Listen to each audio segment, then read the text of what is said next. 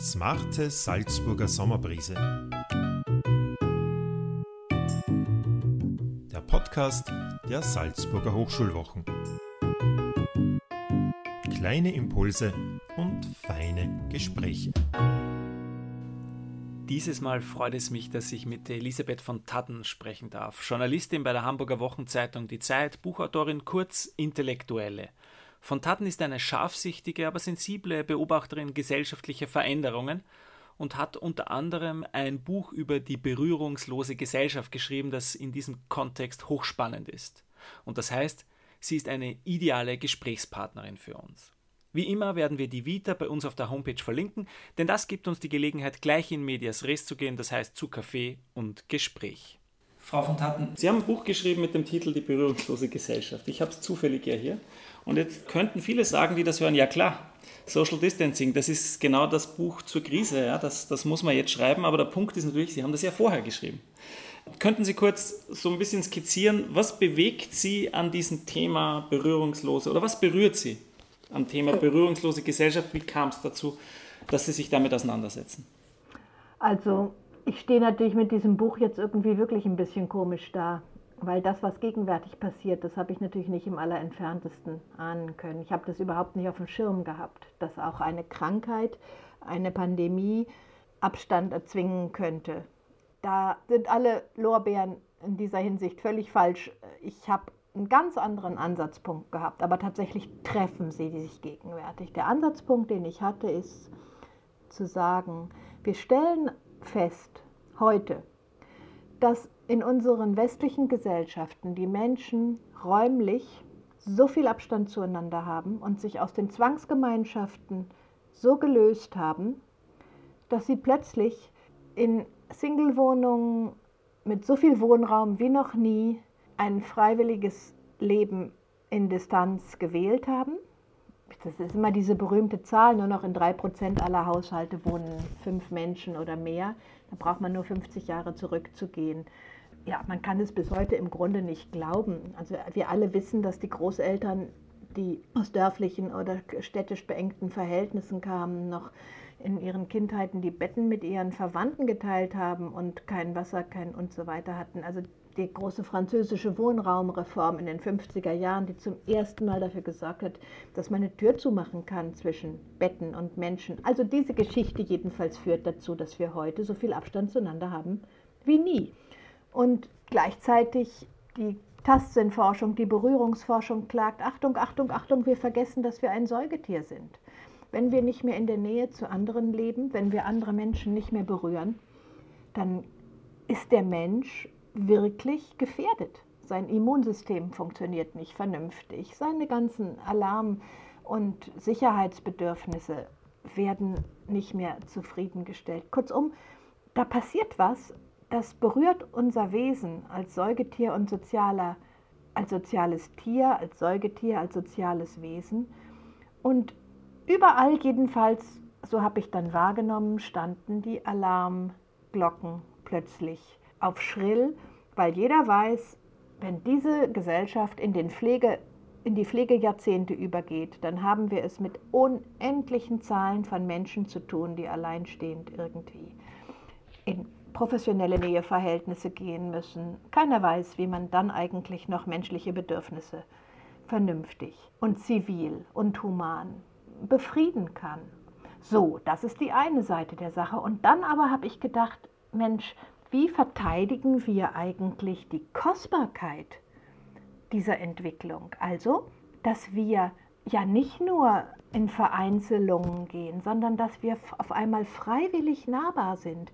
Kein Kind muss sich mehr verdreschen lassen, ohne zu wissen, das ist verboten. Keine Frau muss sich mehr in der Ehe zu irgendwelchen merkwürdigen Praktiken zwingen lassen, weil sie weiß, das ist verboten. Und wir wissen inzwischen weltweit durch die Menschenrechte, dass wir freiwillig nahbar sein dürfen, dass wir Gewaltverhältnisse nicht mehr erdulden müssen. Okay, und diese freiwillige Nahbarkeit, freiwillig berührbar zu sein, freiwillig mit anderen in der Nähe leben zu dürfen, die finde ich so kostbar, eine so kostbare Errungenschaft unserer Moderne, dass ich selber eben gerne darüber schreiben wollte, dass wir allen Grund haben, der Moderne, die wir so sehr kritisieren, diese kostbare Eigenschaft zu würdigen, sie zu kultivieren. Und dann ist es halt ein Glücksfall meines eigenen Lebens gewesen, dass ich das in Jena mit Hartmut Rosa diskutieren konnte, der über die Resonanz einen Begriff ersonnen hat, der ja auch die besondere Offenheit des Menschen, erreichbar zu sein, berührbar zu sein, sich ansprechen zu lassen, ähm, sozialphilosophisch aufgesetzt hat. Und wir haben dann so ein bisschen im Pas de deux gearbeitet. Ihm ging es immer stärker um diese Frage, was spricht den modernen Menschen an, das stärker ist als die Entfremdung. Und ich selber habe halt dagegen eher das, den Gedanken verfolgt, der sozialen und physischen Nähe als große Errungenschaft der Erreichbarkeit des modernen Menschen. Und deswegen ist mein moderne Bild immer ein bisschen positiver, weil ich eben finde, da haben wir was ganz Kostbares gewonnen und seines ist eben skeptischer, weil er sagt, wir drohen immer wieder in Entfremdung zu gleiten. Das heißt, es ist schon auch ein Rettungsversuch, die Moderne zu retten und nicht zu fixieren auf die negativen Entwicklungen, die da sicherlich fraglos drinstecken, sondern tatsächlich einen klaren Blick zu behalten für das, was positiv ist und gerettet werden sollte für das, was kommt. Also ich glaube, ich kann immer schlechten Hehl daraus machen, dass ich selber eben ganz viel meiner Gedankenwelt aus dem Nachdenken über die Alternativen der Moderne ähm, verdanke. Also ich komme von Goethe her, von Humboldt her und habe diesen ganzen Weg deswegen so gerne beschritten, weil da Ressourcen der Moderne beschrieben werden, die ganz modern sind, aber dennoch eben moderne kritisch. Und das kann man ganz toll konkretisieren in dem Bild der Energiegenossenschaft. Das sind alles Menschen, die füreinander aufgeschlossen sind, offen miteinander politisch ein neues Modell des klimaschonenden, des ressourcenschonenden Lebens entwerfen und das sind keine Aussteiger oder irgendwie ähm, Esoteriker, sondern das sind ganz moderne Menschen, die aber neue Formen der Geselligkeit, der Vergemeinschaftung, auch des geteilten Eigentums ähm, ersonnen haben. Und in dieser Weise, finde ich jedenfalls, sensationelle ähm, Erfolge verzeichnen können. Wer hätte denn gedacht, dass wir mit 20 Prozent erneuerbaren Energien, die die Gesellschaft mit ihren Bedarfen selber produziert hat, wer hätte das denn gedacht vor 20 Jahren? Diese Sachen, die möchte ich sehen und zeigen. Und das gibt es auf vielen Ebenen. Das gibt es auf, auf der Ebene der Wohngenossenschaften, der neuen Dorfbewegung, ähm, der Wohnprojekte, die eben keineswegs wie ökosozialistische Kommunen mit strengen Normen und ihr müsst, müsst, müsst, müsst, müsst verzichten, Appellen, sondern ganz im Gegenteil, wo man wiederum den Gedanken der Freiwilligkeit nutzt, um zu fragen, wie machen wir es klüger. Und das finde ich einfach immer unterschätzt und möchte das nicht der moderne Kritik preisgeben sozusagen. Ähm, jetzt kam vorher, kamen die Menschenrechte vor, es kam Wohnraum und Wohnraumreform vor, wenn es jetzt um berührungslose Gesellschaft geht oder die Treiber. Wie spielt denn da die Digitalisierung mit rein? Äh, war das nicht oder ist das nicht der entscheidende Schub, in dem wir quasi gerade drin stecken, wenn es darum geht, Nähe und Distanz irgendwie zu verstehen oder neu zu konfigurieren? Naja, klar. Als ich angefangen habe, an dem Thema zu arbeiten, hatte ich immer so Bilder von Studierenden vor Augen. Die einen mit den Stöpseln im Ohr und im ständigen angelsächsischen Modus mit den fünf, sechs, sieben kommunikativen Kanälen gleichzeitig. Und die anderen, sozusagen im Bild gesprochen, in den bolivianischen Dörfern in ganz großer physischer Nähe zueinander. Und ich möchte jetzt deswegen auch noch mal richtig deutlich sagen, für mich sind diese Digitalisierungswege keine Verfallstechniken, wo die Menschen auf einmal wie Zombies mit den Stöpseln im Ohr unterwegs sind, sondern ganz im Gegenteil, es sind auch Freiheitsformen zwischen Nähe und Distanz wählen zu können und es ändert bloß nichts daran, dass die digitalen Techniken dem Säugetiermensch wenig helfen. Es ist offenbar so, dass nochmal der Hartmut Rosa, ähm, dass die soziale Energie, die zwischen Menschen fließt, sobald sie sich in einem Raum miteinander verhalten, dass die etwas ganz anderes ist als das, was über die Schirme, ähm, so wie wir uns jetzt sehen und hören, von hier nach da fließt. Also die Vermutung liegt nahe, dass sobald Menschen sich in einem Raum ähm, aufhalten miteinander, körperlich jeder weiß, Menschen sind verletzbar und sie ziehen einander an. Und ich bin sicher, das würden wahrscheinlich auch die Psychoanalytiker so bestätigen, dass man immer, wenn Menschen in einem Raum sind, Gewalt und sexuelle Anziehung und körperliche Nähebedürfnisse als drei Modi aufeinander bezogen zu sein, gleichzeitig spürt. Niemand wird sagen, das ist harmlos, mit Menschen in einem Raum zu sein. Jeder weiß, dass da sofort die Post abgeht, wenn ähm, man zusammen was vorhat. Zumal unter Fremden. Und da sind, haben sich ja nun auch wirklich lauter Bilder, hier, ich sage nur die Kölner Silvesternacht, als Horrorszenarien eingeschlichen. Aber man weiß es auch von einem Orchester, man weiß es von einem Chor. Sobald Menschen zusammenklingen, sobald eine Gemeinschaft physisch entsteht, ist man unglaublich aufeinander bezogen und es fließt etwas hin und her, was sich eben, sobald man sich an den Schirmen bewegt, in Substitute verwandelt. Und da würde ich schon emphatisch sagen, es sind Substitute, es sind Konserven, mit denen wir dann leben. Ich mache nochmal einen Sprung zu dieser mhm. aktuellen Zeitserie, die es jetzt gibt und wo Sie hochspannende Gespräche führen. Worüber denken Sie gerade nach? Da hatten sie jetzt Hartmut Rosa zuletzt mit der sozialen Energie, fand ich super spannend.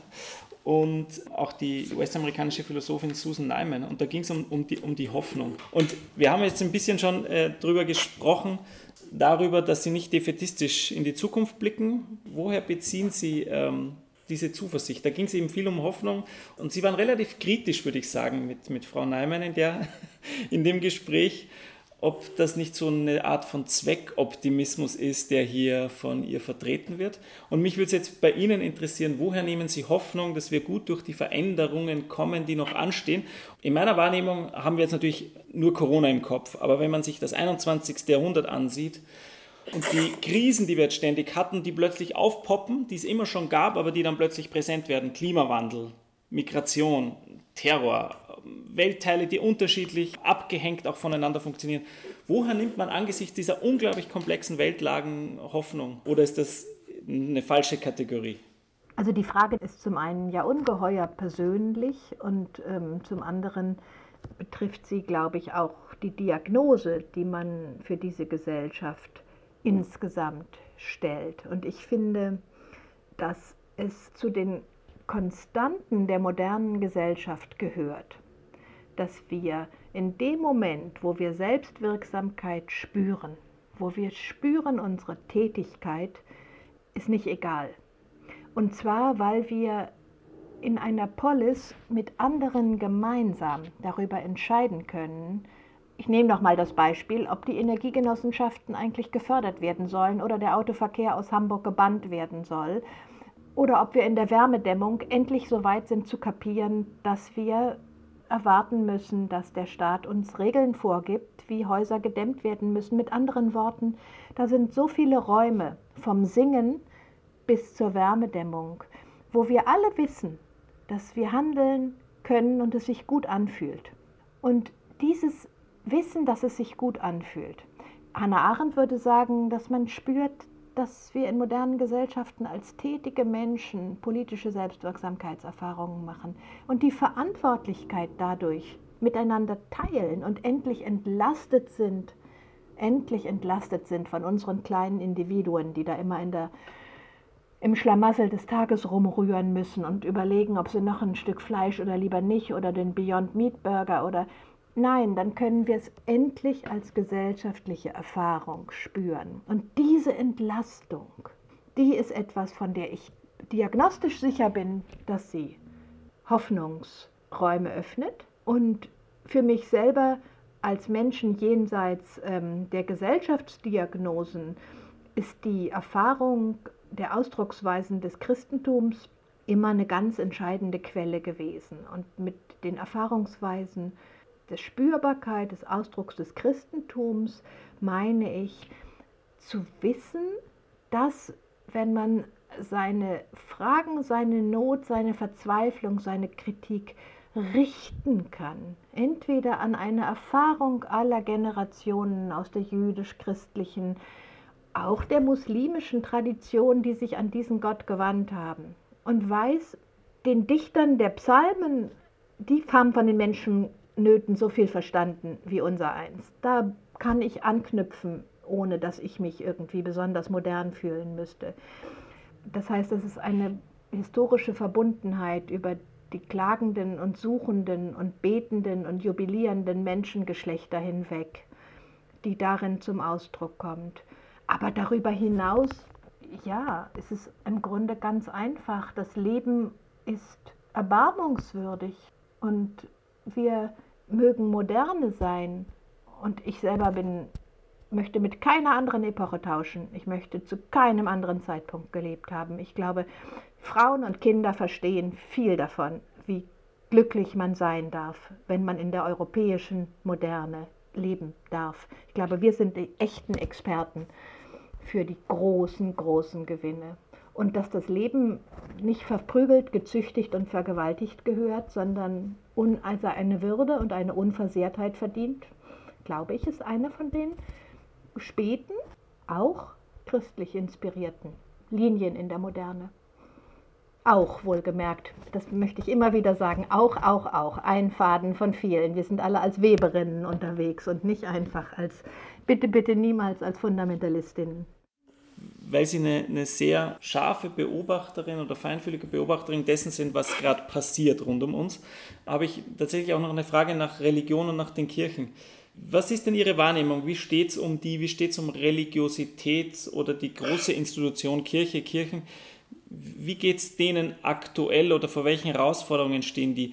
Wenn Sie von den Energiegenossenschaften sprechen, dann denkt man sich, naja, das könnten Kirchen ja auch sein in gewisser Hinsicht. Das ja. sind Energiegenossenschaften, ja. Das ist wunderbar. Also ich habe das Bild mit der Energiegenossenschaft natürlich auch deswegen genommen, weil ich diesen weil ich das selber so faszinierend fand, dass Hartmut Rosa den Begriff der sozialen Energie auf einmal ähm, bedenkenswert findet. Und das ist auch einer unserer alten Jena-Dispute. Ich habe immer gesagt, die Moderne ist voll von erneuerbaren Energien. Und wir müssen die nur sichtbar machen. Wir müssen die sichtbar machen, damit die Leute auch sehen, in welchen Reichtümern und Schätzen wir faktisch in der Moderne leben. So. Und die Energiegenossenschaft ist dafür ein prächtiges Bild. Und ähm, deswegen nehme ich das immer so gerne.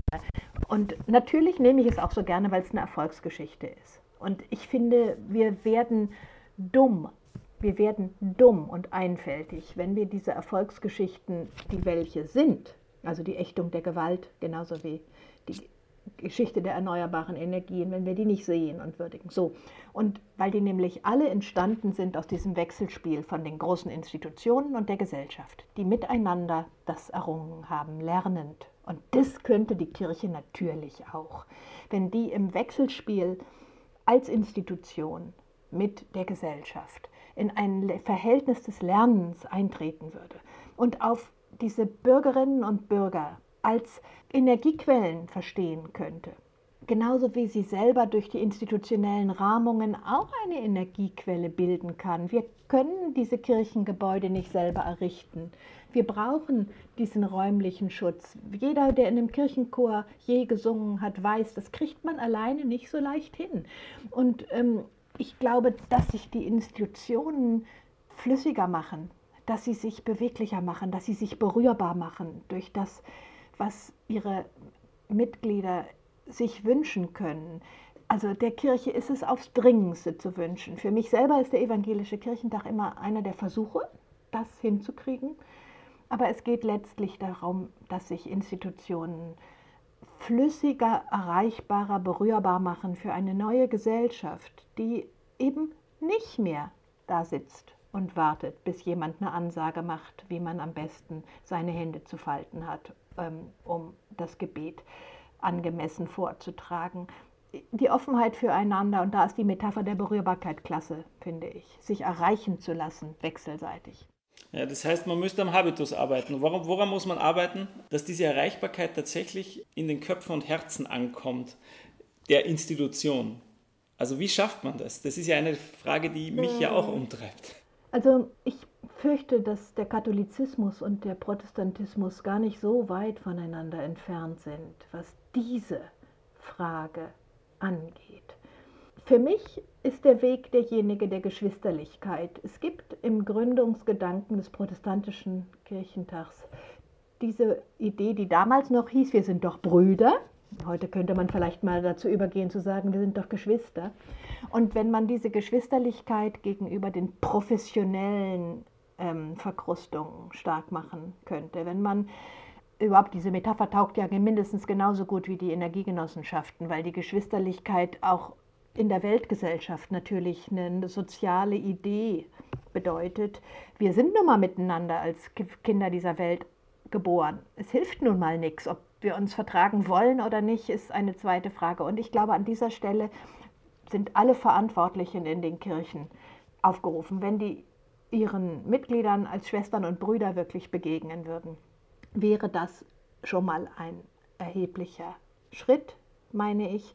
Und das ist eine Frage des Habitus, das ist eine Frage der Vorhaben, die man sich miteinander vornimmt, ob man eigentlich wirklich miteinander betet oder ob da einer von vorne und die anderen irgendwie von hinten beten, ob man miteinander singt oder ob man von vorne angesungen wird und hinten zurück singt. Es sind ganz viele Gestaltungsformen, in denen man sehen kann, dass wir, ohne dass wir unsere jeweiligen Verschiedenheiten bestreiten müssten, doch in Gemeinden, Gemeinschaften, Geselligkeiten, Gruppen auch als Gleiche zusammentreffen. Und an jedem Ort der Begegnung ist das möglich, da bin ich sicher. Das war der erste Teil, der erste Café des Gesprächs mit Elisabeth von Tatten. Und wenn Sie noch mehr über ein Thema hören wollen, das doch eigentlich noch besprochen werden muss, nämlich Corona, dann stimmt das natürlich. Aber es gibt noch einen zweiten Teil und in diesem wird es genau darum gehen. Es würde mich freuen, wenn Sie reinhören.